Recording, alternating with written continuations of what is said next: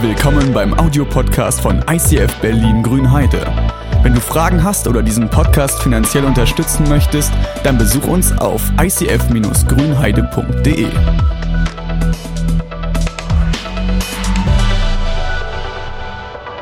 Wie gehst du damit um, wenn du angefochten wirst?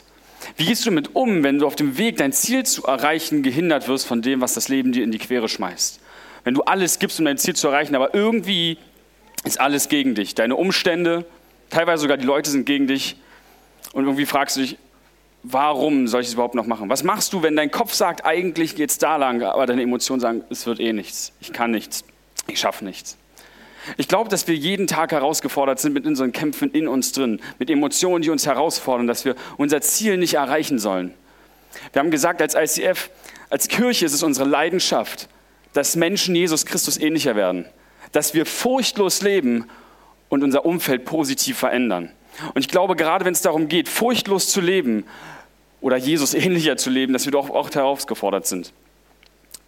Wir, kommen, wir sind mit Angst konfrontiert und kommen dann an den Punkt, wo wir denken, okay, eigentlich sehe ich da keine Hoffnung mehr für mich. Und ich glaube, dass es manche Kämpfe gibt, die gehen relativ kurz und manche Kämpfe, die erstrecken sich über dein ganzes Leben. Und ich möchte euch kurz bei mir ein bisschen mit reinnehmen, weil es gibt einen Kampf, ich glaube, viele wissen es schon, aber es gibt einen Kampf, den ich schon seit Jahren kämpfe. Und das ist für mich immer diese Sicherheit, wenn es um Beruf, Beruf und Job geht. Weil ich für mich, als ich mich ähm, mit 17 für Jesus entschieden habe, war für mich klar, ey, ich möchte alles geben für Jesus. Ich weiß nicht genau, wie das im Job konkret aussieht, aber ich hätte am liebsten einen Job, wo ich so neun Monate im Jahr vor Ort bin, mich um die Leute kümmere, sie im Glauben stärke, ihnen helfe, herauszufinden, wer sie sind, was ihre Berufung ist. Aber ich würde auch gerne nicht nur die ganze Zeit vor Ort, sondern ich würde auch gerne drei Monate ins Ausland gehen und jedes Jahr und zu den Leuten gehen, die Jesus noch nicht können, die nicht an ihn glauben können und ihnen sagen, ey, ich sehe die Verzweiflung, die du hast im Leben, ich sehe die Kämpfe, die du hast und die habe ich genauso, aber ich habe jemanden an meiner Seite, der mir hilft, weil ich persönlich für mich erlebt habe, wie genial es ist, mit Gott zusammenzuleben, dass selbst in den dunkelsten Momenten ich jemanden habe, der mir zur Seite steht und der selbst das größte Leid noch zu was Positivem wenden kann. Das Ding ist, wenn ich dann darüber konkret nachdenke, meistens gibt es immer diese Entweder-Oder-Fassung. Entweder du bist die ganze Zeit vor Ort und kümmerst dich um die Leute, die du vor Ort hast, oder du gehst halt voll in die Mission und bist nur unterwegs. Und irgendwie gab es nie diesen konkreten Job, den ich greifen konnte, wo ich sage, da kann ich beides machen, auch in diesem Zeitumfang, den ich gerne hätte. Ich habe immer gehofft, okay, Gott schenkt mir irgendwie eine Antwort. Gab es nicht. Dann habe ich gesagt, okay, machst du erstmal Bundesfreiwilligendienst, da kriegst du einen Plan. Da hatte ich keinen Plan, da ging ich ins Lehramt und habe dann festgestellt, das ist auch geil, aber nicht so ganz meins und bin innerlich ein bisschen gestorben in den Jahren. Und dann ging es nach Simbabwe und dann hieß es, alles klar, werd Pastor. Und ich habe gemerkt, das ist was, wo ich mich voll darauf fokussieren kann. Und in diesen vier Jahren von meinem Studium kam es aber trotzdem immer, wie sieht es konkret aus? Auch immer die meine Frage, wie sieht es bei dir nach dem Studium aus? Ich habe auch mal gemerkt, ich habe immer so ein paar Optionen, aber nirgendwo ist gerade dieser Teil von Mission so richtig mit dabei, wie ich es mir eigentlich gewünscht habe. Und du merkst immer wieder, dass der Traum, den du eigentlich hast, du ist immer wieder herausgefordert. Du siehst teilweise Mitschüler, die, die starten ins Studium und haben schon, ey, ich bin genau da, wo ich haben will. Die starten ins Studium schon, ich mache das noch als Ausbildung, aber eigentlich bin ich schon voll angestellt. Es gibt andere, die sagen, ich mache das für mich zur Weiterbildung. Also mein Hauptberuf ist vor allem darin, dass ich andere wirtschaftlich berate, aber ich würde gerne mein geistliches Leben hier noch ein bisschen weiterbilden. Und du hast andere, die sagen am Ende vom dritten Studienjahr, ey, ich weiß, wenn das Jahr vorbei ist, mein Pastor hat mir schon gesagt, ich mache die zweite Location auf und los geht's. Und bei mir kam immer wieder die Frage auf, okay, wie sieht es eigentlich direkt nach dem Studium aus? Und gerade auch alle Leute mich fragen, ey Tim, wie sieht es denn bei dir aus? Und ich immer, ich weiß es noch nicht. Und je öfter die Frage kam, je mehr ich sehe, wie meine Mitschüler ihr Ziel erreichen, wurde bei mir die Frage immer größer. Und dieser Panikmoment, gibt es denn diesen Job, wo ich beides so voll ausleben kann? Drei Monate voll ins Ausland, neun Monate vor Ort. Und die Zweifel kamen wieder, ist es bloß eine Träumerei oder muss ich vielleicht doch nochmal das Ganze anpassen? Und ich glaube, dass wir solche Kämpfe alle haben. Manche sind ähnlich lang. Vielleicht bist du jemand, der auch durch Corona, sage ich mal, finanziell herausgefordert ist. Vielleicht hast du an einer Jobbranche gearbeitet, die durch Corona extrem umgehauen wurde und du denkst, wie soll ich finanziell überleben? Wie soll ich mich versorgen? Meine Branche ist weg, einen Job kriege ich ja auch nicht, weil alle, die, sage ich mal, ihren Job verloren haben, gerade kämpfen. Wie soll ich finanziell versorgt werden? Vielleicht kämpfst du mit einer Krankheit, dass ich bete seit Jahren dafür und Gott tut nichts. Ärzte können mir auch irgendwie nicht helfen und nichts kann man daran machen. Und du kommst an den Punkt, wo du dich fragst, wie soll ich damit umgehen? Ängste, Zweifel. Timothy Keller hat mal gesagt, es gibt vier Formen von Leid, denen wir begegnen, die uns in unterschiedliche emotionale Herausforderungen bringen. Das eine ist, Fehler, die wir selber machen, sorgen dafür, dass wir Selbstzweifel bekommen, dass wir selbstkritisch werden, dass wir teilweise anfangen, uns selbst zu hassen. Ich bin nichts wert, ich kann nichts. Es gibt Leid, das verursacht wird von Leuten um dich herum. Vielleicht hat dein Chef kann überhaupt nichts mit dir anfangen, der hasst dich eigentlich, eigentlich bist du ein Dorn im Auge und er schießt jedes Mal gegen dich. Und immer wenn Leute dich direkt behandeln, kommt diese Wut in dir auf und denkst dir, eigentlich möchte ich dir gern eine reinhauen. Du hast manches Leid, was einfach nur kommt, weil es Teil des Lebens ist. Krankheiten, Verlust von geliebten Menschen, früher oder später selber Konfrontation mit, was ist, wenn ich mal sterbe. Und gerade, glaube ich, Corona hat da auch noch mal für gesorgt, dass wir schneller mit dieser Angst konfrontiert werden, mit dem Verlust von Menschen, uns selber oder von finanzieller Sicherheit. Und die vierte Form, sagt Timothy Keller, sind so außergewöhnliche Events, Naturkatastrophen, Amokläufe. Und du fragst dich schon, ah, wo ist Gott in der ganzen Situation? Wie kann es sein, dass wir so viel Leid haben? Und wie soll ich im Angesicht von dem ganzen Leid, das ich kassiere, überhaupt noch nach vorne blicken können? Und wir haben uns in der Serie ein bisschen mit der Waffenrüstung Gottes beschäftigt und werden da heute auch weitermachen. Ich möchte in meiner Überlegung, was für ein Schild man verwenden könnte, habe ich festgestellt, es gibt keine Sportart, die heute noch ein physisches Schild verwendet. Aber mir ist was anderes eingefallen. Und zwar beim Basketball ist es so, wenn du deinen Korbleger machen wirst, du machst den Wurf und du wirst weggefault, bist du erstmal frustriert, okay, shit, ich habe den Wurf nicht gemacht und du gehst an die Freiwurflinie. Und alle im Stadion von der gegnerischen Mannschaft sind gegen dich. Wenn du in Berlin gegen Alba spielst, wirst du merken, wenn du an der Freiwurflinie stehst, das Stadion ist laut. Alle wehen mit Fahnen, machen Lärm, trommeln und wollen dich ablenken und sorgen, dass du den Fokus nicht auf dem Korb hast, sondern auf allem anderen. Und ich würde ganz kurz mal gerne einen Einblick geben, wie sowas aussehen kann.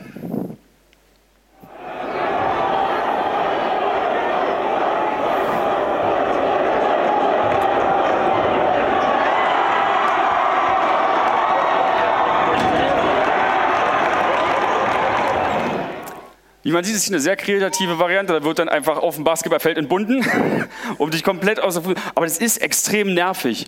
Wenn du in diesen Moment kommst, du willst eigentlich dich nur auf den Kopf und alles um dich herum, alles in deinem Blickfeld ist nur laut und voller Bewegung. Du schaffst es nicht, dich auf dich, auf das zu fokussieren, worum es eigentlich gerade geht. Du willst eigentlich nur deinen Kopf verwandeln. Und hier kommen wir zu der Waffenrüstung Gottes, über die wir gesprochen haben. Aber bevor ich da auf den Schild eingehe, möchte ich mal kurz mit euch gucken, worum ging es eigentlich in dem Epheserbrief. Paulus hat diesen Brief an die Gemeinde in Ephesus geschrieben und der Brief handelt von zwei Teilen. Und die gesamte erste Hälfte richtet, berichtet Paulus nur von dem, was uns eigentlich gegeben ist. Paulus sagt, wenn du dich für Jesus entschieden hast, hast du quasi allen göttlichen Segen. Er berichtet, dank Gott können wir, dank der Vergebung durch Jesus am Kreuz, sind wir nicht fehlerfrei. Ich glaube, jeder von uns kann bestätigen, dass wir oft genug Fehler machen. Aber wir können schuldlos vor Gott kommen. Du kannst jeden Tag zu Gott kommen. Er sagt nicht wie die Gesellschaft, ey, du musst Leistung bringen, sonst kriegst du nichts. Weil Gott sagt, ey, du kannst jederzeit zu mir kommen. Ich bin da mit offenen Armen. Gott sagt, ich will das Beste für dein Leben und du musst mir nichts beweisen, du musst nicht perfekt sein, ich weiß eh, dass du es nicht schaffen wirst, aber ich will, dass du das Beste für dein Leben hast, ich will, dass du in deine Berufung kommst, ich will, dass du heil und dass du gesund bist. Er sagt aber auch, dass wir mit dem Heiligen Geist, wenn du dich vor Gott entscheidest, bekommst du seinen Geist und hast die Macht, das auch zu leben. Paulus spricht hier von einem utopischen Bild, was wir, glaube ich, alle nicht verstehen können. Er sagt, dank Jesus sind wir in der Lage, dass keine Angst, keine Wut, kein Zorn uns überhaupt beeinflussen kann. Und ich glaube, ich kann, ich kann, zumindest für mich sprechen, das ist nicht mein tägliches Leben, dass ich sage, das beeinflusst mich gar nicht. Ich weiß nicht, ob es einer von euch schon geschafft hat, denn Chapeau. Aber Paulus sagt, theoretisch haben wir die Möglichkeit, unbeeinflusst von unseren Emotionen, das Leben zu leben, was Jesus uns vorgegeben hat. Furchtlos zu leben. In der zweiten Hälfte kommt der Punkt, sagt, ey, wir kämpfen täglich damit. Wir werden jeden Tag herausgefunden, weil der Teufel dagegen ist. Der Teufel hat eine andere Weltvorstellung und der hätte schon ganz gerne, dass du weiter unter der Angst dich unterjochen willst, dass du weiter denkst, dass du nicht kannst, dass du nichts wert bist, dass die Person, die dich schlecht behandelt, dass sie schon verdient hat, einen aufs Maul zu bekommen und dass du vielleicht auch gerne mal deine Faust loslassen sollst. Und wie schaffst du es dann, so zu leben, wie Jesus es eigentlich geplant hat? Wie schaffst du es dann, so zu leben, furchtlos zu leben? Und hier kommen wir dann zur Bibelstelle. In Epheser 6 heißt es, und schließlich lasst euch stark machen durch den Herrn, durch seine gewaltige Kraft. Zieht die volle Rüstung Gottes an, damit ihr den heimtückischen Anschlägen des Teufels standhalten könnt. Wir kämpfen ja nicht gegen Menschen aus Fleisch und Blut, sondern gegen dämonische Mächte und Gewalten, gegen die Weltherrscher der Finsternis, gegen die bösartigen Geisterwesen in der unsichtbaren Welt. Greift darum zu den Waffen Gottes, damit ihr standhalten könnt, wenn der böse Tag kommt und dann, wenn ihr alles erledigt habt, noch steht. Ich mache mal hier ganz kurz einen Punkt, bevor ich weiterlese. Das ist vielleicht gerade, wenn du nichts mit dem Glauben hast, klingt das absolut abstrus, unsichtbare Welten und Gedanken. Aber was Paulus hier meint, ist, es gibt etwas, was du nicht siehst, was dich eigentlich beeinflusst.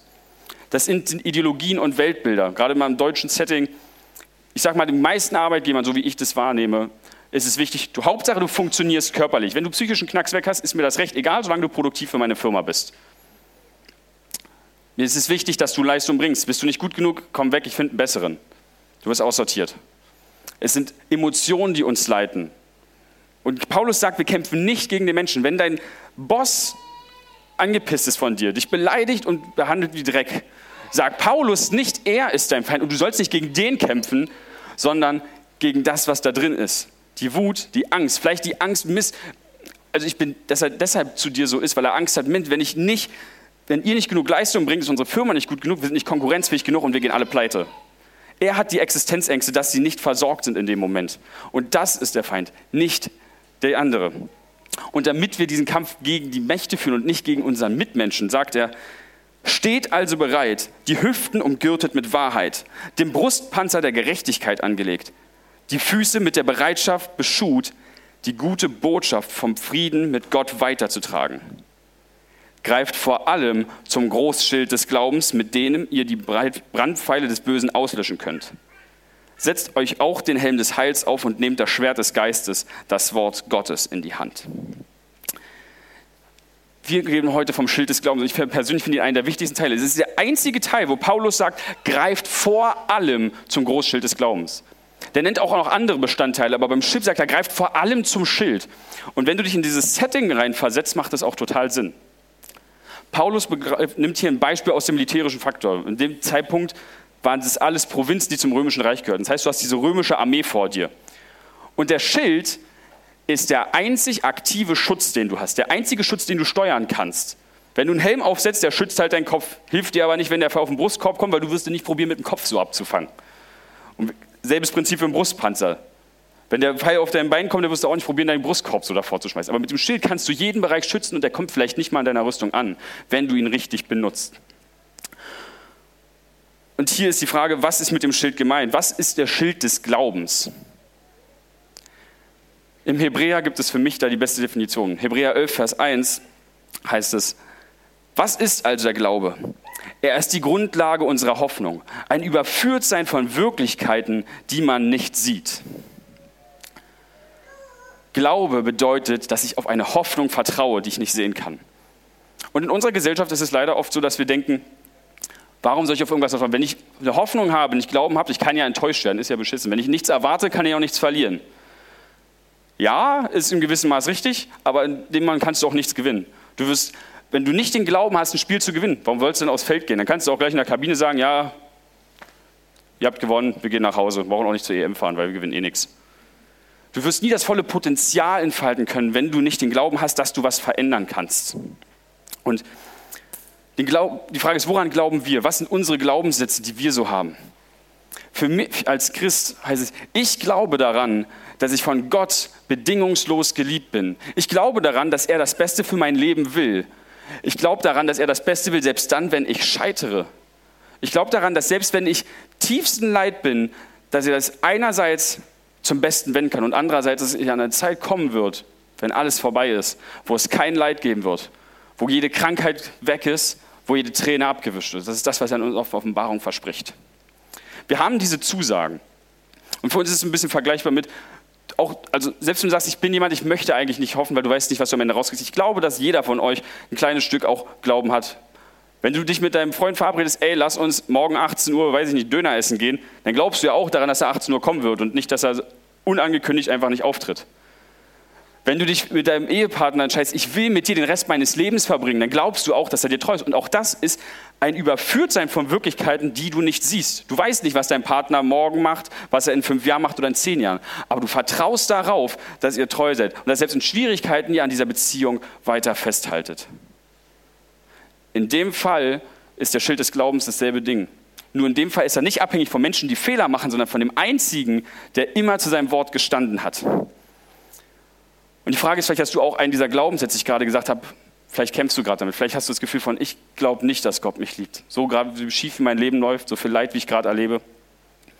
oder beziehungsweise Leid, was nicht weggeht. Ich glaube nicht, dass Gott was Positives rausnimmt, weil ich habe da noch keinen positiven Aspekt drin gesehen. Und vielleicht kämpfst du damit, die Hoffnung aufzugeben. Und ich glaube, genau da ist die größte Gefahr. Und Timothy Keller hat in seinem Buch einen sehr, sehr coolen Satz gebracht. Er sagt, Menschen sind Hoffnungswesen. Wie sie heute leben, ist absolut von dem geprägt, was sie über ihre Zukunft glauben. In meinem Studium durfte ich viele Bücher über Leid lesen und ich finde das eines, eines der krassesten Beispiele. Timothy Keller schreibt in seinem Buch Gott im Leid begegnen von seiner eigenen Geschichte im Kampf mit Krebs. Er bringt dort Zeugnisse von Personen aus seiner Gemeinde, die mit Vergewaltigung gekämpft oder vergewaltigt wurden, die mit Scheidung zu kämpfen hatten, die Leid in Form erlebt haben. Ich lese dieses Buch und ich bin einfach schockiert. Wir bekommen beim Lesen die Tränen. Und ich finde es faszinierend zu sehen. Und ich sage jetzt schon, das kann jetzt vielleicht einige triggern, gerade wenn man mit solchen Thematiken zu kämpfen hat. Das ist jetzt kein Regelsatz für ihn, aber ich habe bei diesem Zeugnis immer kommt diese Geschichte am Ende. Sie konnten in diesem Leid Gott entdecken. Und ich finde das faszinierend. Und das erschlägt mich und denke, wow, das sind Schicksale, die habe ich nie geteilt, möchte ich auch nicht unbedingt teilen, aber ich finde es beeindruckend zu sehen, sie haben die Hoffnung gesehen. Ich durfte in meinem Studium auch ein Buch, das hieß Trotzdem Ja zum Glauben sagen. Das ist von einem Psychologen, der im KZ gewesen ist. Der das tiefstleipische, der es sehr detailliert beschreibt, wo er sagt, ey, es ist regelmäßig kommt es vor, dass Menschen sich erhängen, weil was hat das Leben mir noch zu bieten? Und ich glaube, äh, von uns ist es viel zu weit weg. Ich glaube, keiner von uns kann sich wirklich vorstellen, wie es ist in dieser Zeit. Aber was er sagt in dieser Zeit, was die Menschen dort brauchen, ist, dass jemand zu ihnen kommt und nicht nur sagt, was hat das Leben mir zu bieten, sondern was hast du dem Leben zu bieten und was kannst du vom Leben noch erwarten? Es war für die Menschen dort unfassbar wichtig, in dieser Dunkelheit, wo nichts ist, wo du eigentlich jeden Tag wie Dreck behandelt wirst. Du warst eh nicht menschliches Leben für die Nazis der Zeit. Also für Nazis allgemein. Aber du hast jeden Tag damit gerechnet, ich werde vergast vielleicht auch einfach nur von dem Oberbefehlshaber gefoltert oder wie auch immer direkt behandelt. Und ich sage, wenn du Hoffnung hast, dass das Leben dir noch was zu bieten hat, wenn du Hoffnung hast, selbst in diesem dunklen Moment, dass das Leben dir geschenkt wurde, um einen Sinn zu erfüllen, selbst in dieser Dunkelheit, gibt dir das eine Kraft, die das durchhalten lässt. Leute, die die Hoffnung behalten haben, haben gesagt, die sind da auch rausgekommen, also haben mit der Wahrscheinlichkeit sehr viel länger gelebt als die, die ihren Glauben schon aufgegeben haben. Und das sind so Geschichten, die mich beeindrucken. Und die, wo ich denke, es am Ende ist es entscheidend, wie ist deine Perspektive? Hast du die Hoffnung? Kannst du daran festhalten oder nicht? Und ich glaube, wenn wir auf die Hoffnung vertrauen, die Jesus uns gibt, können wir jede Angst abwehren. Timothy Keller sagt, ohne Hoffnung auf Erfüllung in der Ewigkeit zählt nur der gegenwärtige Blick. Unsere Gesellschaft ist viel von dem geprägt, es gibt keinen Gott und wie soll es Gott geben bei dem ganzen Leid. Wenn wir diese Denkweise behalten und vielleicht gehörst du auch dazu, du sagst, ey, es gibt keinen Gott, in dem Moment, wo du diese Perspektive Gott nicht hast, wirst du nur alles auf dem Ist-Zustand bewerten. Jedes Leid wird noch mal viel schlimmer wiegen, weil es für dich keinen Sinn ergibt. Es ist für dich ein negatives Zufallsprodukt. Vielleicht denkst du sogar, okay, wenn es einen Gott gibt, dann ist er maximal sadistisch.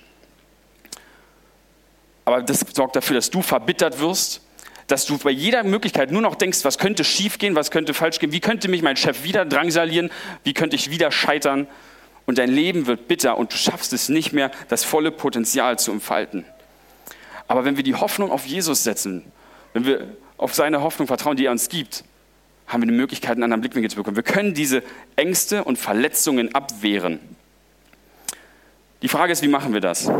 Auch da gibt Paulus uns eine Antwort. In Römer 12, Vers 2 heißt es, richtet äh, und richtet euch nicht nach den Maßstäben dieser Welt, sondern lasst die Art und Weise, wie ihr denkt, von Gott erneuern.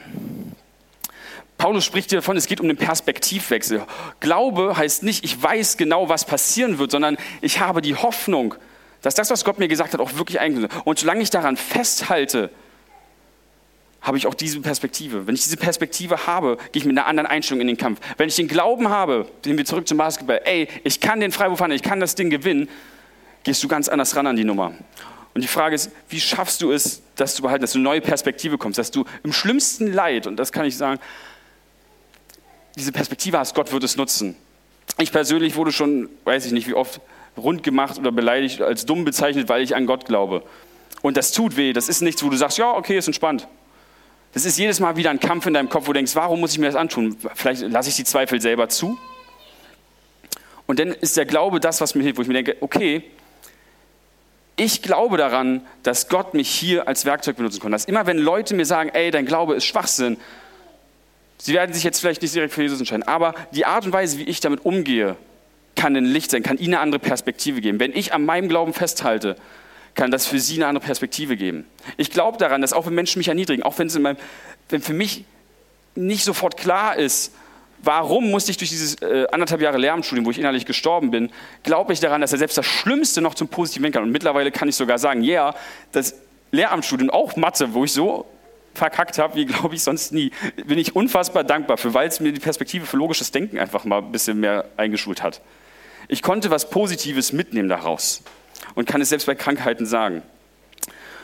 Und wie kommen wir jetzt zu dieser Perspektive? Und hier kommen wir wieder zurück zu dem, was der Epheserbrief sagt. Greift vor allem zum Großschild des Glaubens.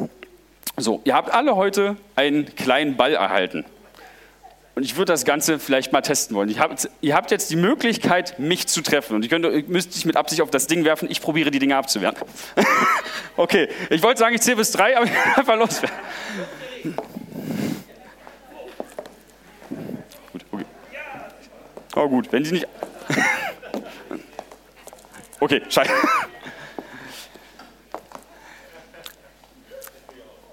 Ihr seht, Ihr könnt mich nicht treffen. Okay. Ist immer gut, mit so einer Ansage direkt reinzugehen. Ist meistens ein Eigentor. Aber das ist auch so ein bisschen das Ding. Auch wenn du den Schild hast, wirst du mal getroffen werden. Das, Paulus sagt nicht, ey, wenn du ein Schild hast, dann ist alles voll entspannt. Ich glaube, jeder römische Soldat hatte sein Schild und trotzdem ist er mit einer Angst ins Schild gegangen, weil, in den Kampf gegangen, weil er weiß, wenn ich das Ding einmal nicht richtig halte, in dem Fall ich kriege einen Ball ab, passiert nichts der kriegt einen Pfeil ab und wenn der beschissen landet, ist es vorbei. Das Leben ist ein Kampf und es, ups. ähm, und in dem Fall ist es so, manches Leid ist so schwerwiegend, dass du wirklich jedes Mal zu kämpfen hast und dich jedes Mal fragst, wie soll das so einfach funktionieren? In der Bibel steht es einfach super einfach beschrieben. Paulus malt ein Idealbild. Hier, guck auf Jesus, dann hast du keine Probleme. Ja, fertig. In der Tatsache sehen wir, dass es nicht so ist. Du musst halt jedes Mal trainieren, deinen Blick neu schärfen für das. Und hier haben wir auch beim Basketball eine Parallele. Wenn du den Freiwurf hast, die Leute toben wieder und einer entbindet quasi vor dir. Also, mach, probiert das da zu visualisieren. Was macht jeder Basketballer beim Freiwurf? Das kannst du beobachten. Jeder hat seine Routine. Jeder, bei jedem sieht die anders, aber jeder macht bei jedem Freiwurf exakt dasselbe. Der eine dribbelt dreimal, der andere dreht das Ding in der Hand, der andere murmelt irgendwas vor seinem Mund. Er macht bei jedem Freiwurf dieselbe Routine, die er auch beim Training in jedem Freiwurfsituation macht. Weil in dem Moment, er kommt in diesen, äh, sein Schild ist ein Tunnelblick. Ich gehe durch diese Routine durch und komme dadurch in dieses Denksetting rein, das ich bei jedem Training habe. Die Routine, die du machst, erinnert dich an das Training. Du bist alleine, der Korb ist da, du und der Ball und du kannst das Ding verwandeln. Du blendest die Leute um dich herum aus. Und hier kommen wir wieder zu der Parallele zum Schild. Für ihn ist der Tunnelblick dieser Schild, der ihn schützt. Und wir haben von dem Schild, gibt es verschiedene, gibt es, die Römer haben diese Schildkrötenformation gehabt. Wenn du mal Asterix und Obelix gesehen hast oder von mir aus auch eine Dokumentation über Römer, kennst du das, wo die in Reihe und Glied marschieren, Schild an Schild und auch oben wird abgedeckt. Es gibt drei Funktionen, die du bei diesem Schild sehen kannst. Das erste ist sehr offensichtlich, der Schild schützt dich selbst. Wenn du in den Tunnelblick kommst und du weißt, ey, ich sehe nur mich und den Korb, kannst du das Ding verwandeln. Wenn ich im Leid, obwohl es mir scheiße geht, obwohl die Angst an meine Tür klopft, immer noch diese Perspektive habe, okay, ich weiß, Gott kann das verändern. Dann ist die Emotion noch da, aber sie trifft dich nicht. Die Bälle kommen ja, sind ja trotzdem gekommen, aber sie prallen am Schild ab. Wenn du den Glauben hast, dass Gott dieses Leid benutzt zu was Positiven, wenn du glaubst, dass Gott am Ende alles zum Besten wenden wird, dich finanziell versorgen wird, trotz der äh, Problematik in der Corona-Pandemie, wenn ich glaube, dass Gott den perfekten Job für mich hat, auch wenn ich ihn jetzt noch nicht konkret habe und meinen Vertrag unterschrieben habe, gibt mir das eine andere Perspektive und ich schaffe es weiter vorwärts zu gehen. Ich kann quasi praktisch so leben, als wäre die Hoffnung schon erfüllt. Das zweite ist, dein Schild schützt deinen Nebenmann. Du siehst bei dieser Schildinformation, dass es immer Leute gibt, die den Schild oben halten, um den Kopf von dir und deinem Nebenmann abzudecken. Und so ist es auch bei dir im Leben, aber auch im Spiel auf Basketball übertragen. Wenn du merkst, dein Mitspieler ist völlig von der Rolle, der hat die letzten drei Würfe nicht getroffen und du merkst schon im Gesicht, auch wenn er seine Routine durchgehen wird, der wird nicht da reinkommen. Gehst du hin, du siehst es auch, guck dir gerne mal ein NBA-Spiel an, ähm, siehst du, wie die oft hingehen und dem nochmal was zusprechen, die ermutigen, ey, come on, du schaffst das, ich weiß, dass du das kannst, fokussiere dich einfach auf das, blend die Leute aus. In dem Moment, wo du das sagst, ist nicht automatisch alles weg, aber du bringst in seine Finsternis, wo er nichts sieht, außer Dunkelheit, außer es wird schief gehen, ich kann nichts, ich schaffe nichts, sieht er diesen Lichtblick, ah, okay, was ist, wenn das, was er sagt, wahr ist? Er hat dann die Möglichkeit zu sagen, okay, ich gucke auf diesen Lichtblick, ich nehme das wahr, was du sagst, er kann es auch einfach wegwischen, das ist dann aber sein eigenes Problem. Wenn, er, wenn du, sage ich mal, vor deinen Kameraden das Schild stellst und der drückt es weg, muss er selber damit klarkommen. Aber du hast die Möglichkeit, mit deinem Glauben anderen Leuten zu helfen. Wenn ich Menschen sehe, die an sich selber zweifeln, die durch Krisen gehen und sagen, ich bin nichts wert. Meine, äh, nicht, mein Freund hat mich verlassen. Und was soll ich nur machen? Das ist das Erste, was bei mir auf dem Herzen ist. Ich will ihm zusprechen, dass sein Wert unabhängig ist von dem, was seine Freundin sagt. Du kannst, ich bin 27 fast, Single und mein Wert ist trotzdem noch genauso wie vorher und wird es auch da sein, wenn ich noch eine Freundin habe. Von daher, weiß nicht, vielleicht geht es auch nach unten, ich weiß es nicht. Aber das Prinzip habt ihr verstanden.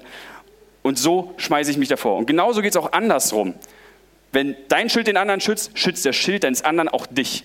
In dieser Schildformation ist es immer so, dein Schild schützt dich und die rechte Hälfte deines Nebenmanns, weil in der rechten Hand hast du eine Waffe, Schwert, Speer, was auch immer.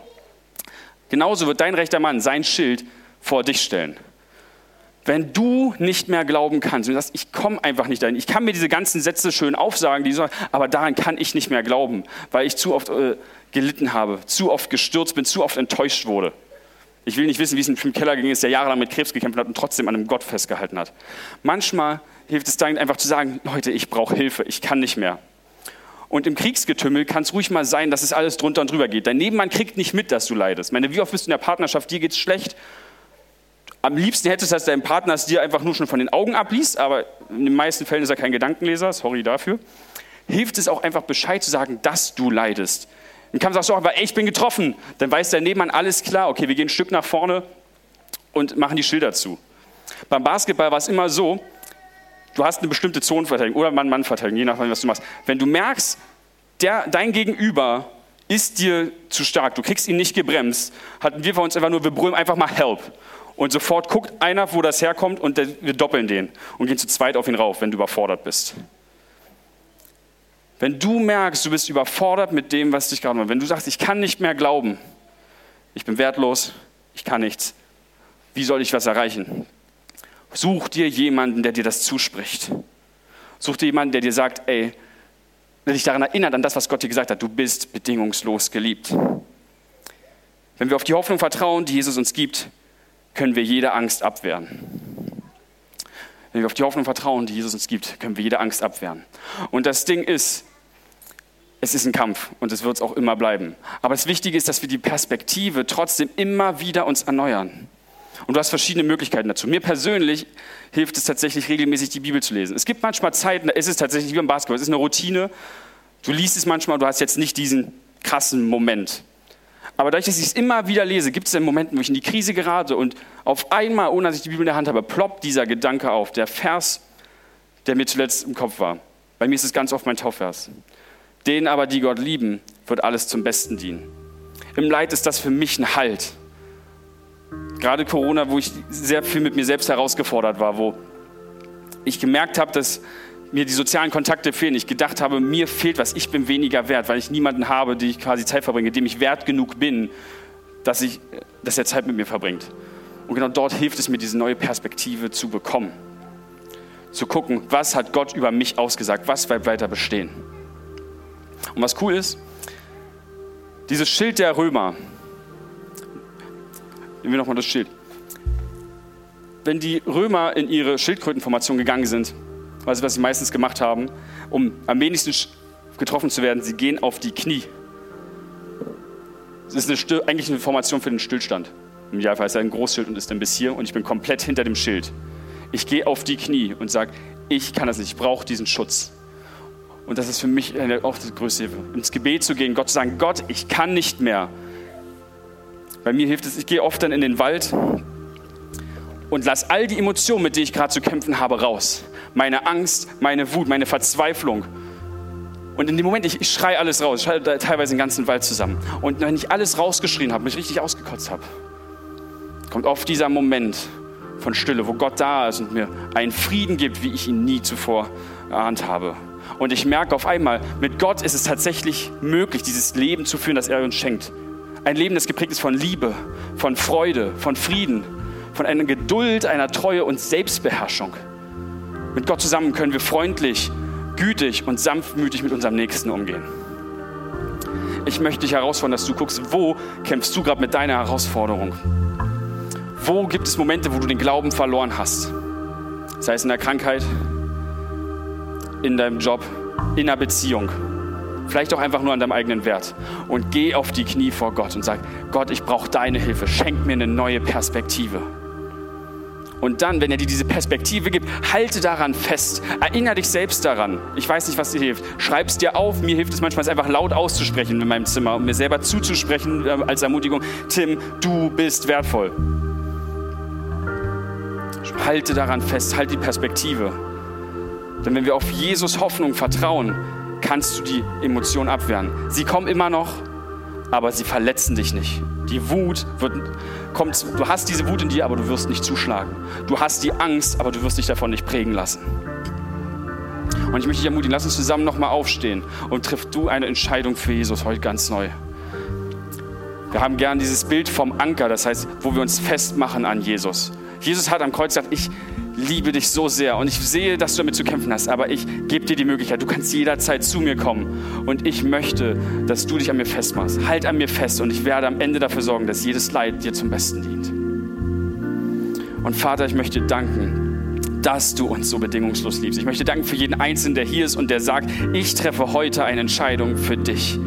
Ich treffe die Entscheidung, an dir festzuhalten, egal was kommt. Und ich möchte dich bitten, dass du in jede Situation, in jedes Leid, dass du jetzt deinen ganz persönlichen Lichtmoment schenkst, dass du deine Zusage gibst. Und ich möchte dich bitten, dass du uns hilfst unter der Woche und an jedem Tag unseres Lebens, in den schlimmen Situationen unseres Lebens, unseren Schild des Glaubens hochzuhalten, auf dich zu schauen, auf deine Zusagen und nicht auf das Negative, was könnte sein. Füll uns mit deiner Kraft, Jesus. Amen.